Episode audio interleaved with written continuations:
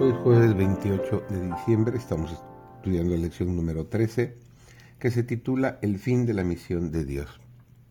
Su servidor David González, nuestro título de hoy es Misión completada.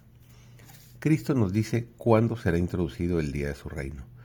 No nos dice que todo el mundo será convertido, sino que será predicado este Evangelio del reino en todo el mundo para testimonio a todas las naciones y entonces vendrá el fin, nos dice Mateo 24:14. Al dar el Evangelio al mundo tenemos la posibilidad de apresurar la venida del día de Dios. Cristo va a venir en las nubes y con grande gloria. Le acompañará una multitud de ángeles resplandecientes. Vendrá para resucitar a los muertos y para transformar a los santos vivos de gloria en gloria. Vendrá para honrar a los que le amaron y guardaron sus mandamientos, y para llevarlos consigo. No los ha olvidado ni tampoco ha olvidado su promesa. Aún un poco más y veremos al Rey en su hermosura.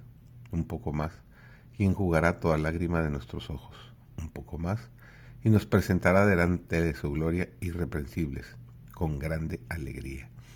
La gloriosa ciudad de Dios tiene doce puertas, guarnecidas de las más preciosas perlas. También tiene doce cimientos de distintos colores. Las calles de la ciudad son de oro puro. En ella está el trono de Dios y hay un río puro y hermoso que fluye del mismo, transparente como el cristal. Su diáfana belleza y su pureza alegrarán la ciudad de Dios. Los santos beberán cuanto deseen de las aguas salutíferas del río de la vida. Todos los rostros reflejarán la imagen de su Redentor.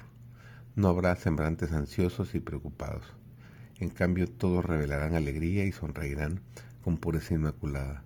Estarán allí los ángeles y los santos resucitados y los mártires. Y, lo mejor de todo, lo que nos producirá el mayor gozo es que allí veremos a nuestro amado Salvador, que sufrió y murió para que pudiéramos disfrutar tanta felicidad y libertad. Su glorioso rostro resplandecerá con más brillo que el sol, inundará de luz la hermosa ciudad y reflejará su gloria en derredor. En la ciudad de Dios no habrá ya más noche. Nadie necesitará ni deseará descanso. No habrá quien se canse haciendo la voluntad de Dios, ni ofreciendo alabanzas a su nombre. Sentiremos siempre la frescura de la mañana que nunca se agostará. La luz del sol será sobrepujada por un brillo que sin deslumbrar la vista excederá sin medida la claridad de nuestro mediodía.